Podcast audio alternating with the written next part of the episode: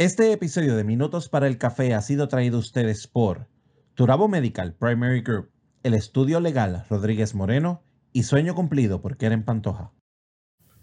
Abriendo los canales de tu audio suena Minutos para el Café. Hoy apostamos al emprendimiento y a la generación de ganancias, pero pocas veces le prestamos atención a crear una base sólida en nuestros negocios. ¿Cómo lograr una empresa sostenible que perdure a través del tiempo, aún en eventos inesperados? Hoy, en Minutos para el Café, hablamos de empresarismo sostenible.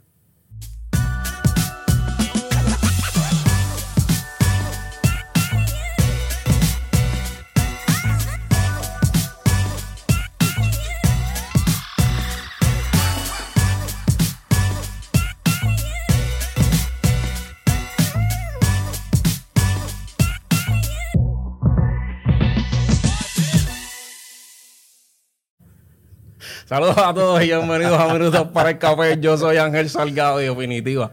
Gente, usted tiene que venir y sentarse aquí para que usted vea las cosas que pasan detrás de cámara y sepa el por qué cuando abre esa cámara a veces yo meto la pata 500 veces. Sí, porque solamente son estos son 3 o 4 segundos y en ese 3 o 4 segundos pasan muchas cosas. Lo que esconden estos audífonos. es bien bonito. Pero antes de comenzar con el tema, Kiko tiene información para usted. Gente, lo que dice Ángel es cierto. Usted debería venir para acá cuando nosotros estemos grabando. Ahora estamos en el teatro de la UPR. Así que si usted desea venir a ser parte de nuestras grabaciones y tener audiencia, venga que nosotros con mucho gusto le abrimos la puerta, tenemos cafecito, galletitas, Vlad hace dos o tres chistes. Así que la vas a pasar bien. También por eso le queremos dar las gracias a la UPR de Carolina por permitirnos grabar desde sus espacios. Así que si usted desea alquilar el espacio del teatro o simplemente entrar en admisiones, lo puede hacer comunicándose al 787-257-0000. También es recordatorio, oye, conéctate con nosotros todos los viernes a las 7 y 30 el Coffee Break. Estamos trayendo temas de interés para que el negrito no se ponga nervioso y esas cosas chéveres que a nosotros nos encanta comunicar y compartir con ustedes. Así que conéctese todos los viernes a través de Facebook Live o de YouTube si no, nos consigues a través de los canales 85 y 285 en HD, a través de Liberty Cable Vision, los miércoles a las 5 y los sábados a las 9 de la mañana. Blay. Mira, yo estoy bien triste. Porque esta es la última semana de Teatro en 15, Amor en Código Binario. Mira, mira, la última semana. Si, si no, todavía tú no te has dado la vuelta, no has ido allí, te has disfrutado Amor en Código Binario esta es la última. Y si ya fuiste, ¿quieres ir otra vez? Puedes hacerlo. Si quieres ir otra vez. Repite, repite. Claro, estamos allí para celebrarte, para que tú vayas, para que te disfrutes el teatro. Así que, amor en código binario, sala 1, teatro en 15. Si este tema te encanta o cualquiera de los temas de Minutos para el Café, simplemente comunícate con nosotros a minutosparaelcafé.com y te hacemos el día en tu empresa. Y vamos allá, te damos el taller y te gozas de nosotros también. El cafecito lo pone usted, eso es importante. Tiene un costo adicional. un costo adicional. Así que para antes de comenzar este tema, importante aclarar, Minutos para el Café no constituye un modelo de intervención o terapia, si usted necesita asistencia de cualquier profesional, sírvase en buscar el profesional de su interés para que éste pueda ayudarlo en la necesidad que usted se le presenta. Así que hoy, para comenzar a meternos al mundo empresarial, tenemos a una invitada que se le conoce como Luenda Morales Rosario. Ella es especialista de sistematización, digitalización y automatización de los procesos.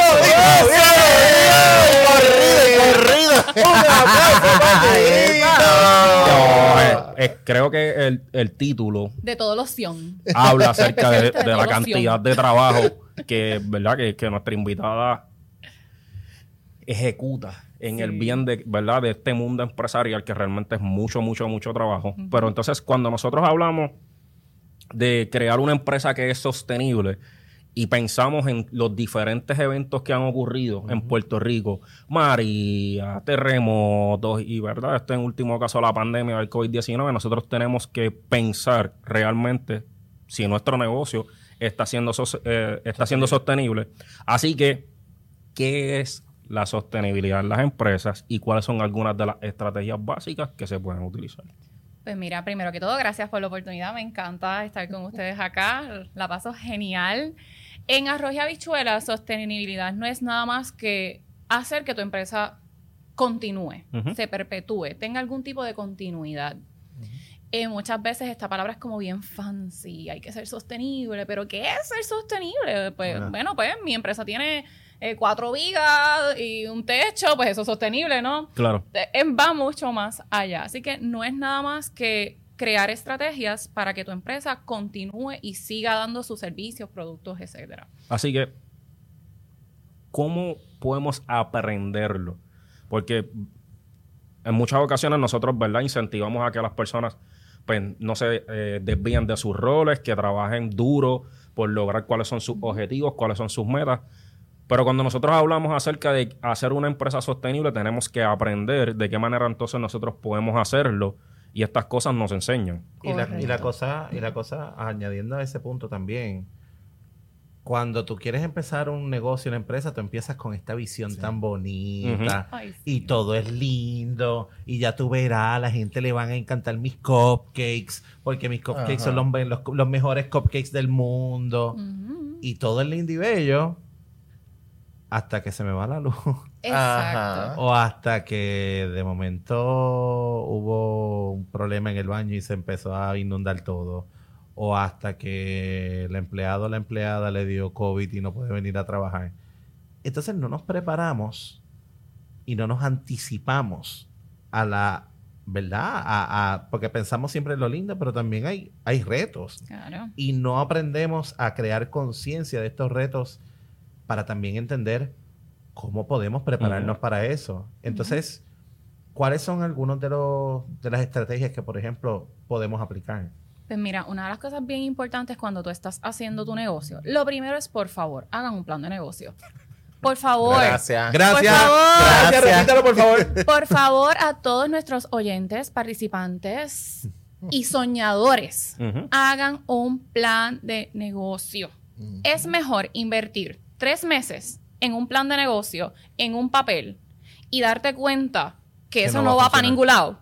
Que realmente no le puedes pagar a ese empleado lo que tú quieres, o que realmente ese azúcar que traíste de Dubai no va a funcionar antes de que empieces a invertir dinero. Porque las personas dicen, yo invertí 5 mil dólares en mi negocio y no funcionó.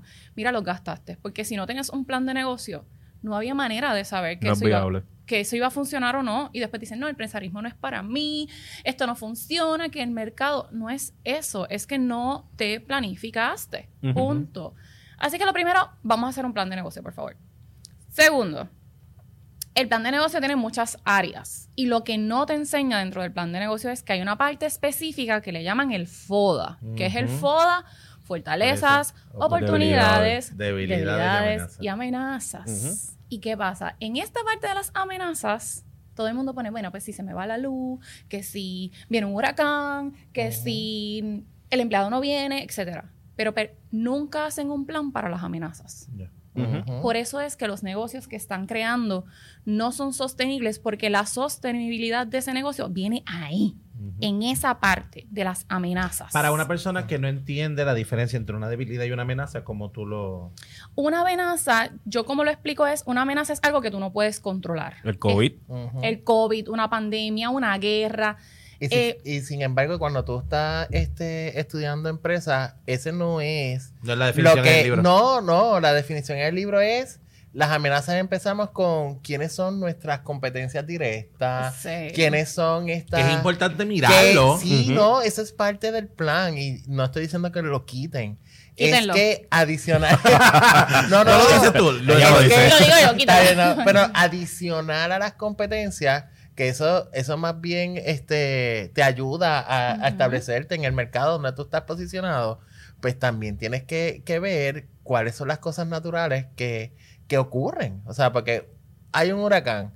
¿Cómo tu empresa va, va a responder luego de eso y se va a sostener? Exacto. Porque esa es la, la parte importante. Hay muchas empresas que se caen, muchos pequeños negocios, porque no se prepararon para, para que en un, en un país tropical, donde la- los huracanes son totalmente Todos los años. todos los años, eh, o una inundación, o cualquier cosa que son completamente naturales, Ah, pues yo no tenía una planta eléctrica para, para sostener la compra de todo un mes que Tengo tenía un allí restaurante y se me dañaron las carnes. Se me dañaron las carnes, este, o, o los empleados pues no pudieron llegar porque, hello, en una tormenta se cayó la Claro. casa de fulano, se cayó la otra casa, y entonces, ¿qué yo voy a hacer durante esos meses? O sea, quedarme sentado esperando a que vengan a ayudarme a alguien, no. Lo que no va a pasar. Bueno, No, pasaría no. con las comunidades, las comunidades te Claro. apoyan. Pero una de las cosas que adicional eh, hay que entender es que los planes de negocio actuales no están actualizados. Ok. Ahí está. Valga la redundancia. Ajá. Luego de yo haber estudiado varios planes de negocio y haber hablado con diferentes industrias de, ok, con- la banca, ¿qué es lo que tú miras en un plan de negocio para dar dinero? Y muchas personas, sí, la parte de finanzas es importante, pero una de las cosas que más dijeron todos ellos fue carácter. Que tú creas en tu negocio y que tú entiendas tu negocio de la A a la Z. Más que, sí, las finanzas, sí, son Claro. importantes, claro está. Nadie te va a regalar dinero, te lo va a prestar Claro. pero la parte es de carácter. Y la otra es la sostenibilidad. ¿Cómo tú te vas a asegurar que si yo te presto medio millón de dólares, 150 mil, 250 mil, este negocio va a durar más de cinco años? Porque ya entendemos que la mayoría de los pequeños y medianos comerciantes no duran más de tres. Y es por eso mismo, porque aquí en esta área de amenazas no hacemos un plan para trabajar con esas amenazas. Y esas amenazas también pueden ser como lo que pasó con Pica y Shakira puede ser que de momento hubo una crisis de marca. Y eso las personas a veces no lo ven. Hoy día estamos tan expuestos a las redes sociales que de momento estuviste aquí y te vieron con una cerveza y resulta que tu auspiciador es Johnny Walker y tú te estabas bebiendo una Henneken, por darte un ejemplo. Ajá. Hay un choque. Ya. Más o sea, bien una medalla. Eso va a ser, o una medalla. Porque la Johnny Walker y Me tiene que más por la misma. me ha pasado. Sí, Bueno, que, que un pero- paréntesis Pero- pa- pero- para poder explicar un tanto lo que, lo, ¿verdad? lo que ella está mencionando. Cuando son figuras públicas, tú eres una marca. Este Y ya a, a nivel de competencia, pues se crean unos disloques. Por eso ustedes han visto que, pues, que si está Casio o que si está el otro reloj y siguen chocando o que si el carro esto o el carro aquello otro. Porque como son figuras públicas y tienen tanto alcance o tanto poder, pues de alguna manera hay una influencia entre lo que estos hacen y estos dicen. Algo tan pequeño. Tú, algo que las personas tienen que entender desde ya es, un momento tú emprendes, tú eres tu marca. Tú eres tu marca al 100% Tú eres todo tu marca y tú tienes que ser coherente. Y esa parte de las amenazas, a veces pensamos, sí, pandemia es una amenaza, eh, esto es una amenaza, pero una amenaza es un mal manejo de tu marca, que tú no seas coherente en tu marca. Que de momento yo salga de aquí y yo estoy hablando de negocios y de momento, y de momento salga y haga otra cosa que va contrario a lo que, a lo que yo me dedico. Y oye, hoy estamos en el lente público, en cualquier lugar te tiran una foto, te mira lo que Y pasó. Me contaron esta mañana, yo no lo sabía porque yo no consumo ese tipo de contenido, pero esta mañana me acaban de contar lo que pasó con Laicha, la muchacha de Organic, que estaba jangueando, estaban perdiendo y ella le tiraron mil fotos ni qué sé yo. Entonces ahí es donde yo veo, volvemos a lo mismo. Ella no pensó En su marca. en su marca. Ella trabaja orgánico, ella es una mamá que acaba de ganar un caso para su hija y de momento te fuiste. No es que no janguees, es ojo, no me vayan a caer las chinchas acá. Claro. No es que no janguees, no es que no disfrutes, pero es que tú Pero tienes cuida tu un marca. negocio, tienes que cuidar tu Sí, marca. tiene que haber una sintonía porque si no se convierte en una dicotomía por completo. Y entonces ahí vamos cuando hablamos de todas estas amenazas que controlamos y no controlamos, no se crea un plan, Ujú. no se crea una estrategia. Y eso no está en el plan de negocio original. Que No está. importante, que hay que prestarle atención. Así que quiero que nos hables acerca un poco de la metodología del sesco. Es algo que, ¿verdad? Es de tu carácter personal, como bien nos comentaste anteriormente, pero queremos entenderla un poco más. Pues la metodología SECO, SESCO no me paga todavía Sesco. por eso. Vea, yo Bueno, meto pero- la pata, yo cambio los nombres, pero No importa. ¿sabes qué? Esa es la identidad que yo he desarrollado en Minutos por el Café y ustedes me llaman. Sí. No se preocupe, si SESCO quiere auspiciar, no hay problema. Bienvenido. Bienvenido. Eh, eh, una vez yo hice este análisis, eh, yo como parte de mi trabajo analizo muchos negocios, ¿no? Entonces, cuando yo hice este análisis, yo dije, yo necesito crear algo que sea fácil para el pequeño empresario que está comenzando y que puedan entender para que puedan crear un plan de continuidad y un plan de sostenibilidad eh, ejecutable. Ujú. Porque entonces solamente esto lo tienen las grandes industrias, las farmacéuticas, pero un plan chiquito ejecutable no lo hay. Entonces, la metodología SECO prácticamente, ¿cómo lo trabajé? Cuatro áreas principales. La S es de supervivencia, supervivencia a nivel personal. La E es de energización. La C es de comunicación. Y la O es de operación. Estas son las cuatro áreas principales que cualquier pequeño negocio debe trabajar en su plan de continuidad. Y esto no es como que tienes que ser algo súper complejo. Esto es, ok, cuando pase lo que tenga que pasar, sea una crisis a nivel de marca o sea una crisis a nivel de pandemia. ¿Cuál es lo primero? Yo tengo que asegurarme que yo personalmente esté bien Claro. que mi o sea, que mentalmente esté bien, que mi- Físicamente. físicamente esté bien, que mi familia esté bien. Pues entonces, ¿cómo yo hago eso? Pues dependiendo de las áreas, pues, ok, tengo lo- los medicamentos, tengo el, el kit, Ropa, comida. tengo ropa, techo. comida. Si es a nivel de crisis como marca, ok, tengo mi mentor, tengo Banco mi psicólogo, tengo mi, mi- mi terapista que puedan ayudarme a, en este momento a trabajar con estos sentimientos, porque nos vamos a físico, pero también mental. Claro. Es importante. Así que lo primero eres tú, supervivencia personal. La segunda es energización. Los diferentes negocios tienen diferentes necesidades energéticas. Cuánto tú consumes, cuánto no. Y obviamente una persona que es un consultor y está en la casa, como yo, con mi computadora y mi internet, mi nivel de energización para yo funcionar es bien bajo. Pero muchas personas no saben cuánto consume su negocio y compran o una planta eléctrica que es o muy poquita o es O es demasiado. Y te gasta Te muchísimo. gasta muchísimo y es un montón de dinero en gasolina o en placa, etcétera. Sí, que no se preparan y realmente no, o, o no visualizan eh, las cosas que están sucediendo específicamente en Puerto Rico en cuanto a la energía, que necesitan de alguna manera pues obtener algún tipo de información, ya sea de verdad de- del proveedor, para saber cuáles son las necesidades que, que tú tienes para responder a tu negocio. Y a veces, por ejemplo, eh, eh, ¿verdad? En ese mismo caso de, lo- de la planta, a veces nosotros, cuando actuamos desde la ingenuidad, Claro. pensamos lo más grande y lo más fuerte y lo más potente es lo Eso es lo mejor. que Ujú. Eso es lo que es. Mientras más caro sea, esa computadora que vale 10 mil pesos, esa es la que yo necesito para, para hacer mi artecito gráfico y, mi- y mis flyers. No, Correcto. y entonces generas unos gastos que hacen que tu idea o tu, o tu proceso de income no sea viable. Definitivo. O puede ser al revés, que tú digas, pues voy a invertir, invierto en lo, eh, me, me tengo 100 dólares para invertir en, por ejemplo, en, en, en unas tazas. Pero entonces no le, no viste que esas tazas pues no eran las que te funcionaban o no era lo que, Ahora lo tienes que, que invertir otra vez. entonces tienes que volver a invertir. Entonces, no ahorraste un poco más o analizaste, analizaste un poco más cuánto en realidad tú necesitabas, buscaste lo que necesitabas y entonces traías la calidad que necesitas para poder generar lo que en realidad tú quieres para tu negocio. ¿Cuál es la última que nos falta? En este caso es operación. Dentro tenemos comunicación y Comunicación. operación. En la parte de energización es importante dejarles saber que yo tengo una plantilla que trabajé con un ingeniero para que, porque recuérdense aquí que yo estoy hablando de las cargas críticas, las críticas. Ujú. O sea, esto no es para que si pasa cualquier cosa tú prendas tu negocio completo. Claro. No, vamos a identificar lo que te hace generar dinero. Y esa parte es la que entonces tú te tienes que asegurar que funcione. No es poner todo el negocio a operar al 100%, es solamente esa partecita. Comunicación, como tú te vas a comunicar, interna o externamente. Internamente con tus empleados.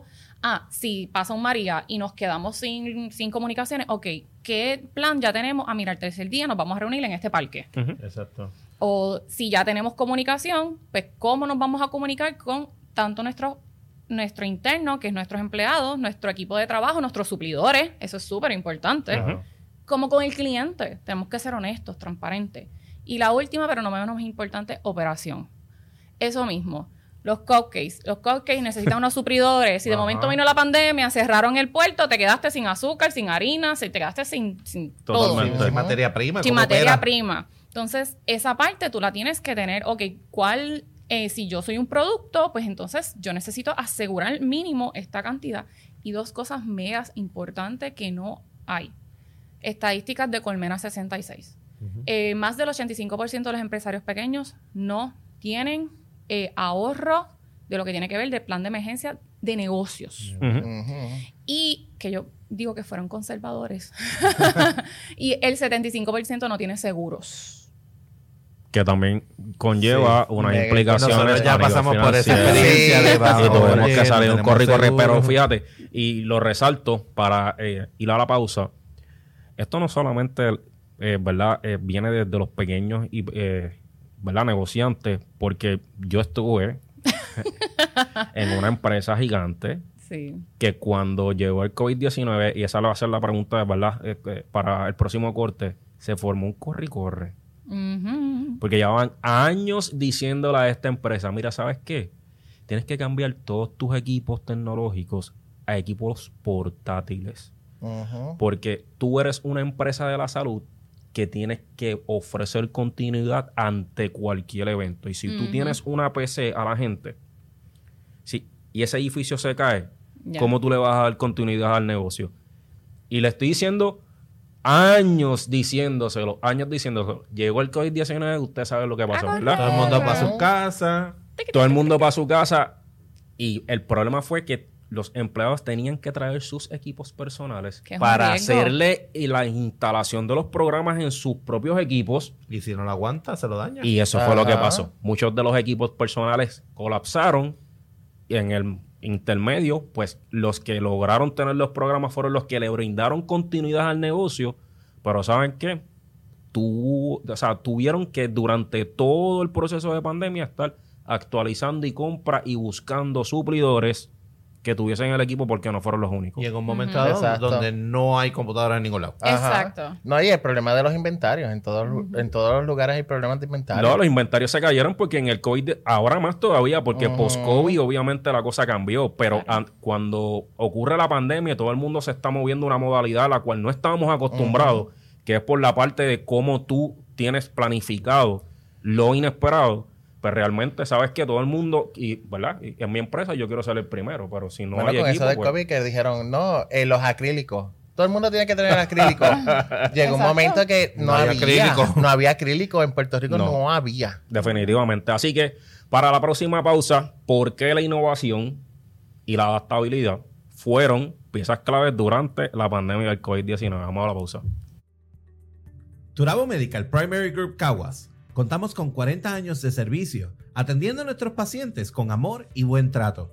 Contamos con una red de médicos con especialidades en medicina general, pediatras, ginecólogos, psiquiatras, psicólogos y más. Aceptamos la mayoría de los planes médicos, incluyendo el plan vital del gobierno. Recuerda, en tu selección del plan vital nos puedes seleccionar colocando el número 90720 como tu IPA. Para más información sobre nuestros servicios, puedes llamar al 787-743-4077 o al 787-745-1077. Se acerca la actividad de tus sueños y no tienes quien se encargue de la comida para ese día tan especial. Sueño Cumplido es tu mejor opción. Sueño Cumplido cuenta con servicios de catering a pequeña y gran escala. Comunícate por WhatsApp al 787-564-1098.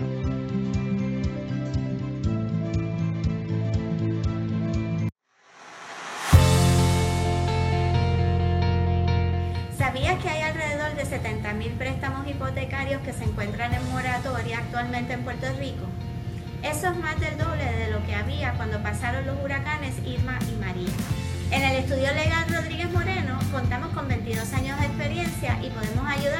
situación. Ofrecemos orientaciones telefónicas, por videoconferencia o presenciales, todas por cita previa. En nuestro estudio legal atendemos casos civiles y federales. Específicamente atendemos casos de herencia, cobro de dinero, cambios de nombre, casos de familia y servicios notariales. También contamos con una vasta experiencia en quiebras. Los podemos orientar sobre los procesos y documentos requeridos para proteger su propiedad, carros y bienes antes de que terminen las moratorias. Para más información, nos puede contactar al 787-603-5199 o nos puede conseguir a través de nuestra página de Facebook Estudio Legal Rodríguez Moreno. Estamos de vuelta a Minutos para el Café. No olviden suscribirse y seguirnos en todas nuestras plataformas para que usted se pueda beneficiar de temas como este y sepa cómo usted puede hacer sostenible a su empresa. Y entonces nos quedamos con el tema, veo, con la, pregunta, más bien, de el por qué la innovación y la adaptabilidad fueron piezas clave durante la pandemia del COVID-19 debido a que cogió a todo el mundo fuera de base. No a todos. No. A mis clientes. a mis clientes no. Ok. A mis clientes no. ¿Cuál fue la diferencia entonces? Eh, una de, las- de las piezas clave es la palabra adaptabilidad, de la palabra clave. E innovación, las personas usualmente la asocian con tecnología. Claro. Y no, y no, No es así. Dos cosas que se tuvo que hacer en la pandemia fue cambiar procesos, Ujú. que eso no tiene nada que ver con tecnología, es más bien cosas internas. Cambiar las cosas que se hacían. Y segundo, pues buscar herramientas nuevas, que en este caso eran equipos tecnológicos, para que se pudiera dar el servicio. Ujú. Yo les voy a dar ejemplo pues, de uno de mis clientes, que ustedes lo conocen. En ese caso, él, hace tres años atrás, yo comencé a digitalizar y a, sis- a sistematizar. Sistematizar lo que quiere decir es poner todo en orden, por decirlo así. eh, los procesos de la empresa. Y ese fue su mejor año, porque dentro de la industria de seguros, la mayoría de las personas de la industria de seguros son personas de otra generación que no quieren adaptarse. No es que no puedan, no, quieren no adaptarse. y en ese caso, él ya tenía un sistema completamente digitalizado. Ya. ¿Y qué pasó? Las compañías para las que él trabajaba prácticamente le daban todos los casos a él, porque era el único Porque los podía Que podía que podía responder rápido, ya que ya hace tres años ya él llevaba haciendo esto consecutivamente. Ujú. Entonces, eh, eso viene un cambio de proceso, un cambio de mentalidad y la cuestión de adaptabilidad. Por ejemplo, una de las cosas que está bien ahora mismo en boga o en la boca de todo el mundo es la, la empleomanía. No hay empleados. no hay empleados, la gente no quiere trabajar, la gente está muy cómoda en su casa. Yo difiero, Yo también. yo difiero. Sí queremos trabajar. Lo que pasa es que nos dimos cuenta que hay maneras De hacerlo mucho más sencillo. de trabajar. Y las grandes compañías que llevan 50, 40, 30, hasta 10 años, tienen que hacer un cambio cultural, tienen que hacer un cambio de procesos que les va a costar dinero, claro está, para poder ser sostenibles. Esas compañías que no van a hacer ese cambio, yo les auguro 10 años como mucho. Darwin decía que las empresas que no se adaptan están condenadas a desaparecer. Darwin, Darwin no hablaba de empresa, él hablaba de personas. De Evolución. personas. Tú lo de puedes extrapolar al Muy empresarismo. Sí. Gracias, coach Kiko. Sí, es que el maestro, el maestro de mí, dentro de mí, Claro. empezó a palpitar de Muy momento. bien, muy yo, bien. wow, Sí, ya me quedo. hablando de empresarismo. La Wow. teoría se puede adaptar al empresarismo. Sí, y Ok. Completamente de acuerdo. Yo tuve esta conversación con, con una, con una agencia grande de seguridad y yo le dije, lo que pasa es que tú quieres contratar empleados como contratabas empleados hace 15 años. Y eso es lo que no funciona. Y eso ya no funciona. Tienes que evaluar tus procesos de contratación de empleados, hacer estilos diferentes de contratación de empleados. Por ejemplo, si tienes millennials, que es mi generación, tenemos treinta y pico, nosotros estamos acostumbrados a módulos, a estudiar online. O sea, ¿para qué yo voy a ir a un lugar físico cuando tú me puedes dar el módulo? Yo lo puedo coger y nada más voy a la parte física que requiera Que requiere yo mi estar allí. Yo lo digo más bien a nivel del trabajo remoto. Y qué, también. qué difícil se le hace a las empresas entender que el trabajo remoto llegó para quedarse, gente. O sea, usted lo puede entender o no lo puede entender. El trabajo remoto llegó para quedarse y en algún momento dado hacia allá nos vamos a dirigir y no les va a quedar más remedio. Y hay compañías de seguridad que ni siquiera están en la caseta. Sí. O sea, llega, lle- ha llegado ese momento porque yo una vez, mira, es que tú sabes cómo llegar a, a la dirección que yo necesito. Y e- ella, no, porque yo no estoy ahí. De hecho, y sabemos, sabemos que no la aplica a todo. sí. No, la- e- e- esto de automatizar procesos o, o de, o de sistematizarlo, sabemos que no le aplica a todo. Claro. Porque, por ejemplo, en el caso de Kiko, Gracias. durante la pandemia la pasó bien mal porque obviamente primero tenía que hacerlo virtual, después tenía que hacerlo híbrido. Este, y, y- y sabemos que obviamente no le aplica a todo. Claro. Eso va a depender de, eh, ¿verdad? de caso a caso. Pero lo que nosotros estamos tratando de resaltar es precisamente para que su empresa, se- tu- su empresa sea sostenible. Si realmente hacia allá hacia donde se está moviendo, deje de pulsar con los cambios. O sea, Pero, acepte. de hecho, eh, eh, dentro de, ¿verdad? La pandemia fue algo que a muchas personas salió de, de la nada. Y en ese precio, en, en el momento donde nos fuimos en lockdown, yo estaba en otra escuela. Y durante el verano yo dije, no. yo, me necesito, yo, necesito- yo estaba en el sistema público, donde yo, por ejemplo, podía tener estudiantes que pues son tres estudiantes en una misma casa y lo que hay es el celular de mamá para poder hacer las tareas y las cosas. Correcto. Entonces, obviamente uno como maestro, ¿qué hace? ¿Cómo se reinventa? ¿Y qué herramientas me ofrece el departamento o la escuela? Nada. Sin embargo, me mudo a esta otra escuela, a un colegio, donde tenían una plataforma, un correo institucional, habían unas estructuras, había un Zoom, había, ha- habían todas las herramientas necesarias contemplando el que no puedes venir a la escuela, no pasa nada. No pasa nada. Podemos seguir dando clases. Ajá. ¿Que es lo ideal? No. Pero es mejor que nada. Pero hubo continuidad. No, a Y mí- hubo continuidad. pero hubo continuidad, hubo que ahí es donde vamos. Y para mí fue bien gra- para mí fue bien gracioso la pandemia en el sentido de que en cuanto me pusieron de supervisor en recaudaciones, yo empecé a moverme a cómo yo puedo hacer este proceso online. Ujú.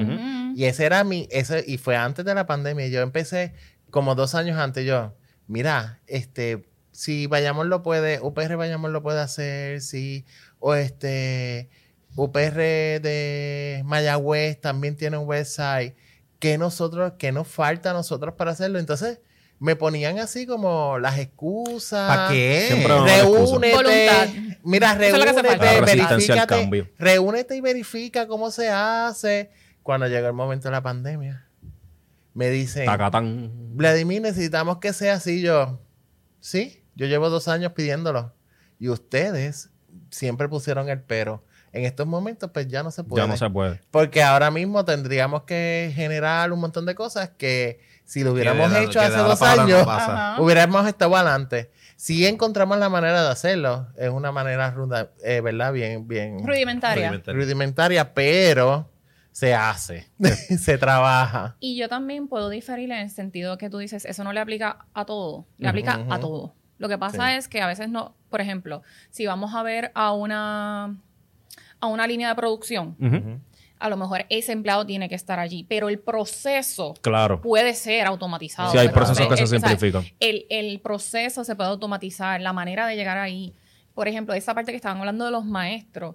Si hubiera un proceso de comunicación donde, ok, todos los viernes, que fue lo que muchas comunidades hicieron, mira, pues todos los viernes vamos a tener los módulos impresos aquí y el estudiante viene y los busca aquí, se los lleva para tu casa y la próxima semana, pero volvemos a lo mismo, todo tiene que ver con que la adaptabilidad es más allá de conseguir las herramientas digitales para hacer todo más fácil. Tenemos que ir desde la parte también del proceso, porque de nada sirve tú no tener el proceso antes y buscar la herramienta después.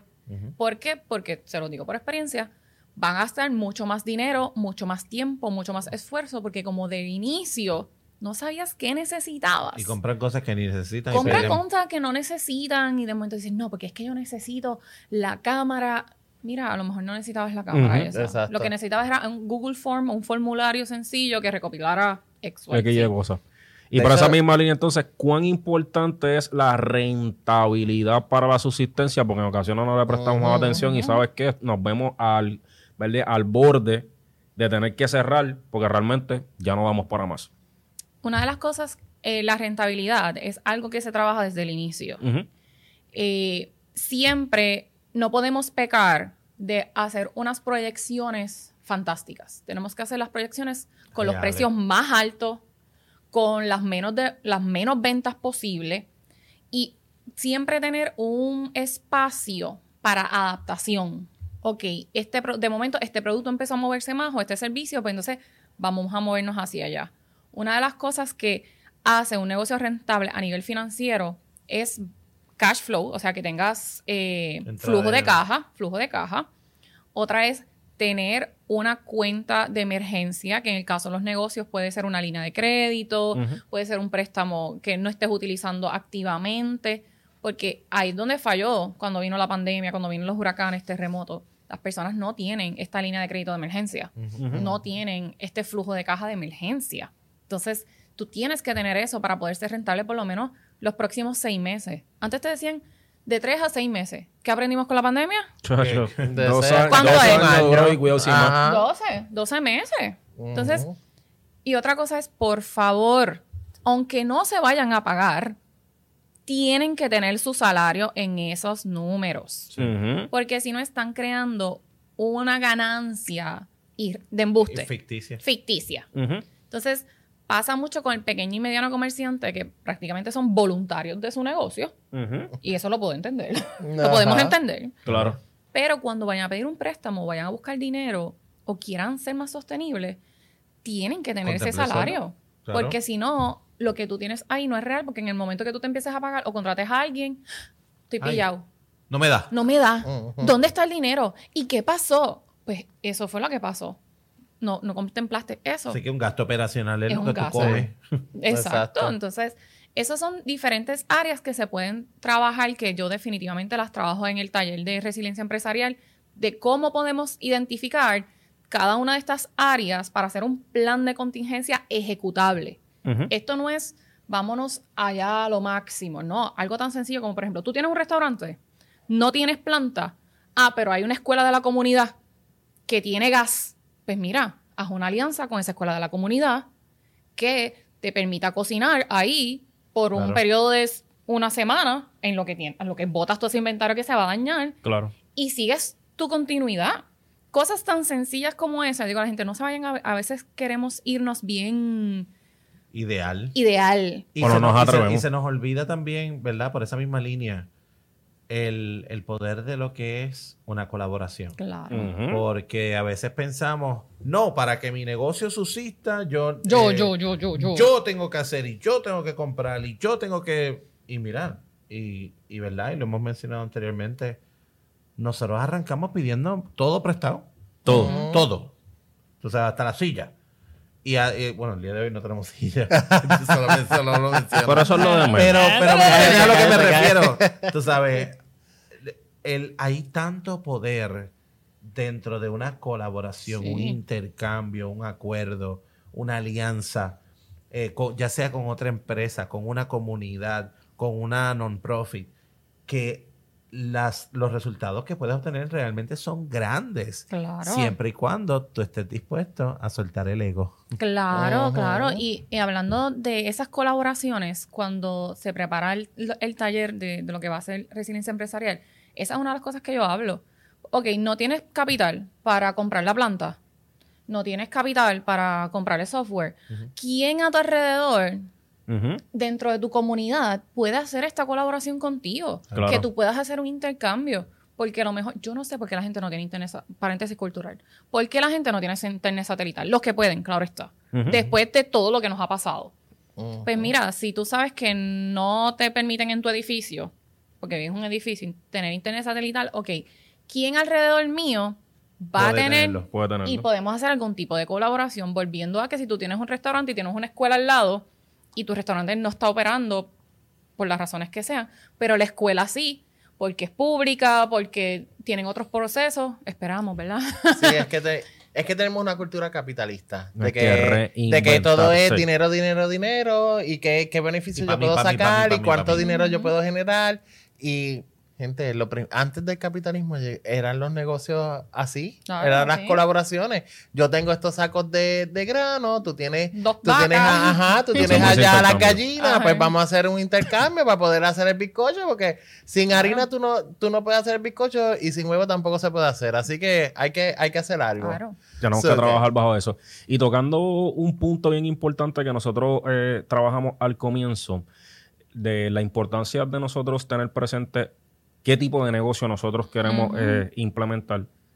¿Por qué precisamente las empresas que buscan impactar positivamente el entorno social y el ambiente son mucho más valoradas, tienen muchos mayores resultados y de alguna manera los consumidores tienden a buscarlas más? es empatía y que las personas, los seres humanos que los consumen, se sientan alineados al valor y la misión de esa compañía.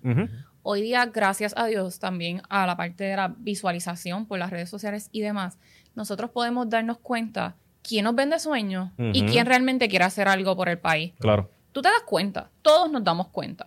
Todos nos damos cuenta cuando hay un buscapauta Ujú. y todos nos damos cuenta cuando hay alguien que está haciendo las cosas porque realmente quiere. Que se están royendo las mangas. Ujú. Así que toda compañía que tenga una visión, una misión y un valor de, de ayudar, porque somos seres humanos, de ayudar, de que todos vayamos en un, prosperemos todos juntos, siempre van a ser más valorizadas y, sus clientes van a ser más fieles. Porque yo estoy segura que yo no. Miren, la- miren el caso de la pandemia y de todo. Cuando hay alguna marca que tiene una necesidad y pide, la gente responde. Responde. Sí. Cuando hay alguna persona que es una marca, ¿sabes? Personal, valga la redundancia, y tiene alguna necesidad y pide, el pueblo se mueve. Nosotros somos gente noble. Nos gusta dar, nos gusta apoyar, siempre y cuando ve- veamos La obra. la obra y que la persona es genuina y que la empresa es genuina. Y entonces nosotros vamos a, a dar rápido. Yo di un ejemplo de una de mis mejores amigas. Tiene una perrita, Penny. Y Penny necesitaba una, una Operación. operación de emergencia. Penny es súper. Todo el mundo la conoce allí. Pues Entonces yo le dije a ella, pide, la gente te va a ayudar. Y ella, yo no me atrevo. Y yo, pide, la gente te va a ayudar. Porque saben cómo tú eres y saben cómo es Penny. ¿Qué hicieron? En menos de 24 horas, ella recaudó alrededor de 8 mil dólares. Wow. Para Así, para la operación de Penny. Súper. Así que eso mismo pasa con las marcas. Tenemos que buscar rentabilidad también a través de hacer buenas obras. Qué bueno. Sí. Porque en muchas ocasiones nosotros eh, visualizamos empresas que lo único que están es por el ganar Por dinero y realmente no se ve como ese valor añadido de cómo éstas pueden responder o apoyar el entorno que realmente a lo mejor está, está empobrecido eh, y que de alguna manera pues necesita, ¿verdad? De que ese granito de arena para cambiar un poco la tonalidad. Así que para finalizar, quiero que le des un mensaje a esos emprendedores que están comenzando sus empresas. Eh, ¿Cuáles son algunas de esas recomendaciones para que a ellos le vaya bien? Pues mira, eh, lo primero es hacer un plan. No tiene que ser específicamente robusto, pero tener la idea. Segundo, trabajar lo que es tu plan de continuidad. Y tercero, síganme en las redes sociales. Claro, lo más importante.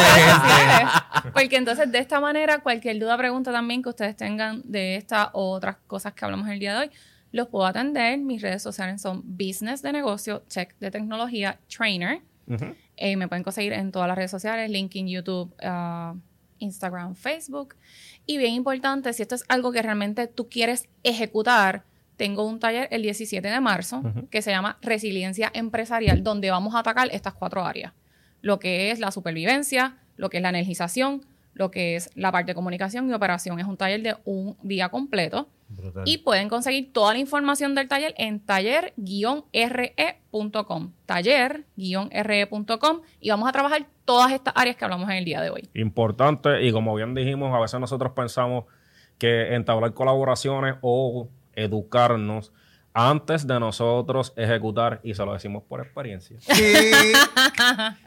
no es tan importante, pero cuando chocamos con el proceso o que las personas que quieren colaborar con nosotros nos piden una serie de cosas que nosotros ni por enterado, eso ya, nos tú ves, lleva... ya tú ves por qué ellos dos están calvos. A mí todavía, yo no me jalo tan duro.